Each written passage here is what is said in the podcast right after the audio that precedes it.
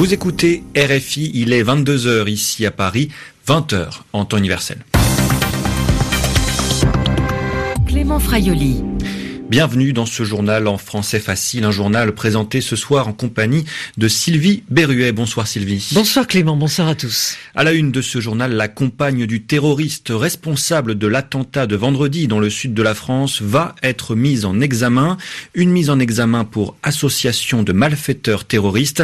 Avant cela, elle a été présentée à un juge ce mardi soir. En Syrie, civils et rebelles continuent de fuir la Routa orientale depuis le mois de février. L'armée de Bachar el-Assad, aidée par la Russie, bombarde cette province rebelle proche de Damas. Et les sanctions diplomatiques contre la Russie se multiplient suite à l'affaire Skripal. Dernières en date, l'OTAN et la Belgique annoncent l'expulsion de diplomates russes. Les journaux. Les journaux en français facile. En français facile.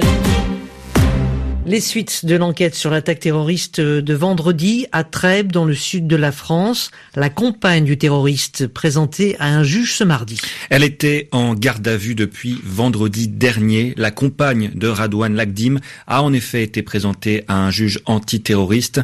Cette jeune femme de 18 ans, radicalisée et fichée S, devrait ensuite être mise en examen pour association de malfaiteurs terroristes. Laurence Théo.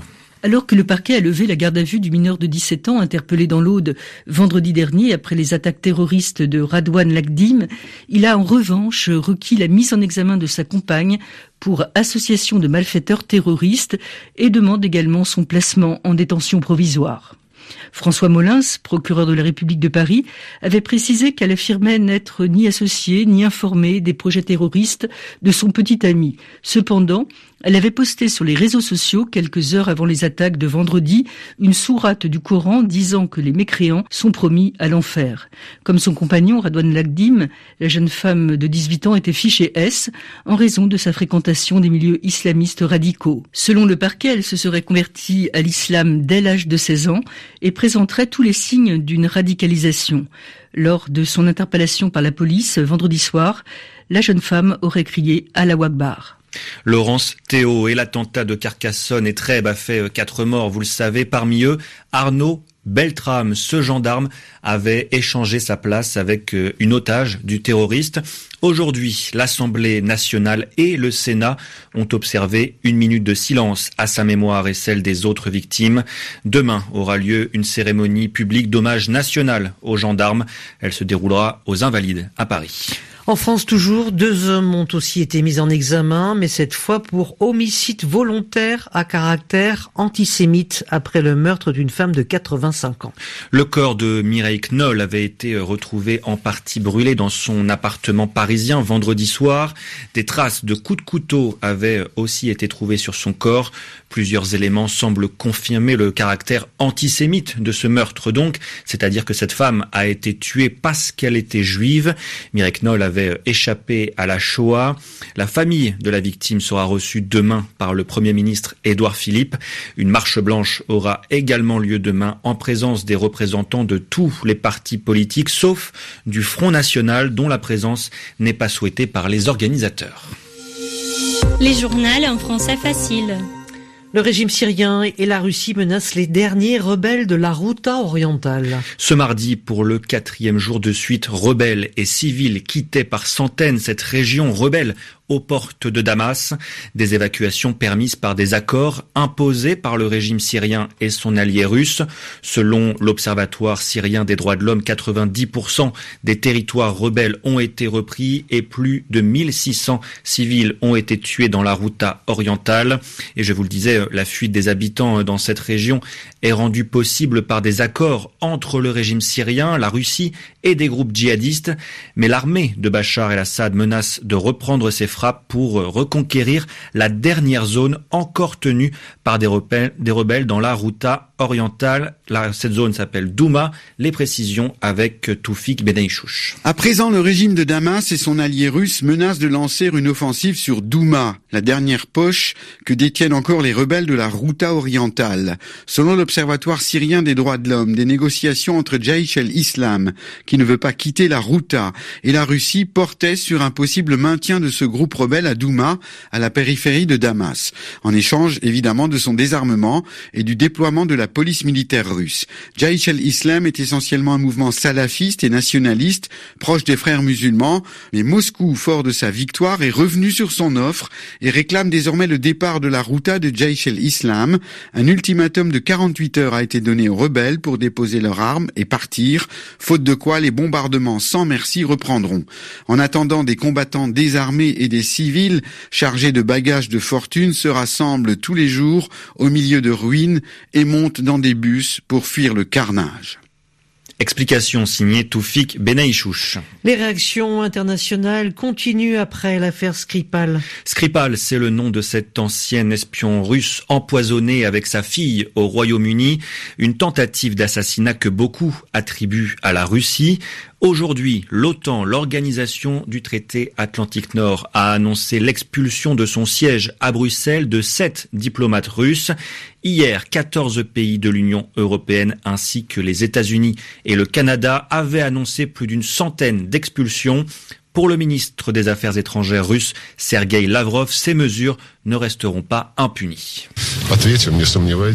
Nous allons riposter, n'en doutez pas parce que personne ne souhaite tolérer une telle grossièreté, et nous ne la tolérerons pas. Nous avions raison de souligner qu'il n'y a plus que quelques pays indépendants dans le monde actuel. Quand on demande à un ou deux diplomates de quitter tel ou tel pays, tout en nous murmurant des excuses à l'oreille, nous savons précisément que c'est le résultat de pressions colossales, d'un chantage colossal qui constitue malheureusement l'arme principale de Washington sur la scène internationale. Le ministre des Affaires étrangères euh, russe Sergei Lavrov, des propos recueillis par Daniel Valo. Et c'est toujours un, mystère, euh, Clément. Le dirigeant nord-coréen Kim Jong-un s'est-il rendu en Chine? Pékin et Pyongyang ne confirment pas la rencontre entre Kim Jong-un et Xi Jinping, le dirigeant chinois, mais ne démentent pas non plus. Les doutes sur cette éventuelle rencontre sont nés hier, lundi, de la présence à Pékin d'un mystérieux train nord-coréen. S'il y a vraiment eu une visite de Kim Jong-un, c'est historique puisque ce serait sa première à l'étranger depuis son arrivée au pouvoir en 2011.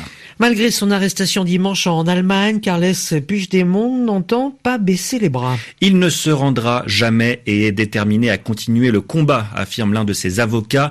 L'ancien président de Catalogne exprime également son entière confiance en la justice allemande qui doit décider de le remettre ou pas à l'Espagne.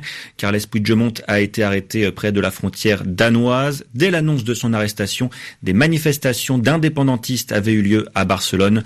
De nouvelles manifestations ont abouti aujourd'hui au blocage de routes dans la région catalane. Retour en France où l'industrie est à l'honneur toute la semaine. Hier, le ministre de l'économie Bruno Le Maire est allé inaugurer le salon Global Industrie à Villepinte près de Paris. À Blajounaïdi, ce rendez-vous est marqué par le retour de l'optimisme chez les acteurs du secteur. Les machines-outils s'exposent dans les allées du Salon de l'Industrie. Les années moroses qui ont suivi la crise de 2008 semblent loin pour Jimmy Ackerman, responsable des ventes chez Humar, un groupe suisse concepteur de robots collaboratifs qui secondent les ouvriers. On était absent des expositions françaises parce qu'on voyait qu'il n'y avait pas forcément d'intérêt euh, de beaucoup d'industriels de venir visiter, mais on sent maintenant depuis quelques années qu'on est revenu en France et qu'il y a vraiment les industriels qui viennent, qui visitent et puis qui cherchent aussi des nouveaux partenaires. L'industrie a connu 5% d'activité en plus en France en 2017. Emmanuel Macron a appelé les industriels à y maintenir leur activité. Un message bien accueilli par Eric Tesser, président de la filiale française de Mazak, un groupe japonais de machines-outils qui nous accueille sur son immense stand. On est sur une tendance positive. Si nos clients vont bien, ben, ils investissent et la chaîne économique marche correctement. Il y a un contexte économique euh, lié à l'aéronautique, lié à l'automobile qui marche bien. Et le Made in France euh, recommence à avoir une certaine importance au niveau mondial. Mais dans la bataille commerciale, notamment à l'export, les entreprises industrielles françaises restent beaucoup moins compétitives que les allemandes, par exemple. Voilà pourquoi le ministre de l'économie, qui était ce mardi au salon, a dit réfléchir à un nouvel allègement de leur fiscalité. Reportage d'Abla Jounaidi. Il est 22h et presque 10 minutes ici à Paris, 2 heures de moins en temps universel. C'est la fin de ce journal en français facile. Merci à vous de l'avoir suivi. Et merci à vous, Sylvie Berruet, de l'avoir présenté avec moi. Merci Clément, à demain. Vous, à demain, vous pouvez écouter ou réécouter ce journal et tous les autres sur notre site savoir.rfi.fr.